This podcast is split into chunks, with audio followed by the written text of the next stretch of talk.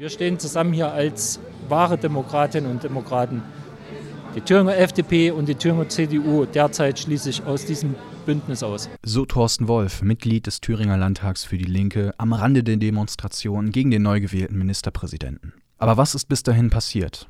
Am 5. Februar wurde Thomas Kemmerich, Landesvorsitzender der FDP, im dritten Wahlgang zum neuen Ministerpräsidenten Thürings gewählt. Er setzte sich dabei knapp gegen den bisherigen Ministerpräsidenten der Linken, Bodo Ramelow, und den parteilosen Kandidaten der AfD, Christoph Kindervater, durch. Seine Mehrheit kam aber nur zustande, da die AfD ihrem eigenen Kandidaten im dritten Wahlgang keine Stimmen mehr schenkte und stattdessen, allem Anschein nach, Thomas Kemmerich unterstützte. Was darauf folgte, war ein Aufschrei, der durchs ganze Land ging. Alle Bundesparteien bis auf FDP und AfD verurteilten die Vorgänge in Thüringen aufs Schärfste. Ebenso wie, unter anderem, der Zentralrat der Juden und führende Geistliche der evangelischen Kirche in Ostdeutschland. Thorsten Wolf stimmte einen ähnlichen Tenor an, lobte dabei aber auch ausdrücklich die entschiedenen Reaktionen der Bundesparteien. Was wir nicht wussten, ist, dass ehemals demokratische Parteien wie die FDP und CDU willens sind, ein Mitstimmen von Faschisten, von Menschen, die sagen, dass die schlimmste Zeit der deutschen Geschichte von 33 bis 45 ein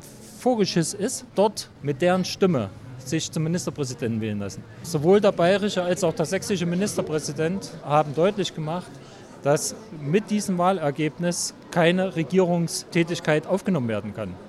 Das war eine deutliche Ansage, dass Herr Kemmerich zurückzutreten hat, dass er dieses, dieses Wahlergebnis nie hätte annehmen dürfen. Ein Demokrat lässt sich nicht von Faschisten wählen. Noch am gleichen Abend folgten zahlreiche Demonstrationen in ganz Deutschland. Allein in Jena gingen ca. 3000 Menschen auf die Straße. Am Abend gab Thomas Kemmerich in einem Interview zu verstehen, dass er Ministerpräsident bleiben wolle und es keine Zusammenarbeit mit AfD oder der Linken geben würde. Am 6.2. kündigte er dann seinen Rücktritt an, um am 8.2. endgültig zurückzutreten. Er bleibt aber noch vorübergehend geschäftsführend im Amt. Aber nicht nur der Landesvorsitzende der Thüringer FDP sah sich großer Kritik ausgesetzt, auch sein Vize, Oberbürgermeister Nitsche, wurde auf vielen Demonstrationen kritisiert. Sprechchöre forderten immer wieder seinen Rücktritt. Grund hierfür ist eine Pressemitteilung, die er kurz nach Kemmerichs Wahl Wahl herausgegeben hat. In dieser zeigte er sich, Zitat, hoch erfreut über die Wahl und ihren Ausgang für seinen Parteikollegen. Er bereue die nicht neutral gehaltene Pressemitteilung. Dazu äußerte er sich auch in einer seiner wöchentlichen Ansprachen zwei Tage nach der Wahl. Aber er hat damit eine Entscheidung korrigiert vom Wahltag, äh, nämlich die Entscheidung, die Wahl anzunehmen, auch mit den Stimmen der AfD. Ich finde die Korrektur gut und richtig und wichtig. Denn das ist der einzige Weg, wie man sich glaubhaft, glaubwürdig äh, von rechtsextremistischen, antidemokratischen Tendenzen der AfD abgrenzen kann.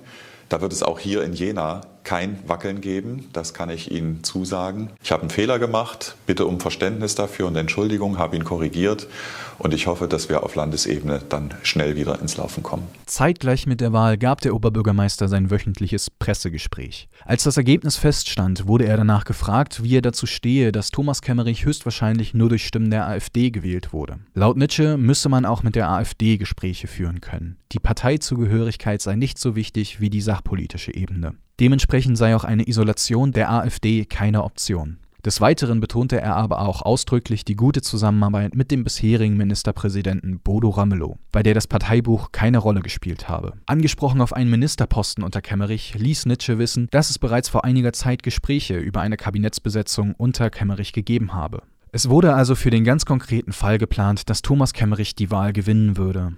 Da bereits klar war, dass Ramelow erneut zur Wahl antreten würde und Grüne sowie SPD ihre Unterstützung angekündigt haben, muss die FDP also mit Stimmen aus dem Lager der AfD gerechnet haben. Anders als es Thomas Kemmerich und Christian Lindner bisweilen behauptet haben. Unklar ist allerdings, ob FDP und CDU eine Minderheitsregierung unter Duldung der AfD angestrebt haben. Mit einer entsprechenden Abgrenzung von Rot-Rot-Grün wäre allerdings zu rechnen gewesen.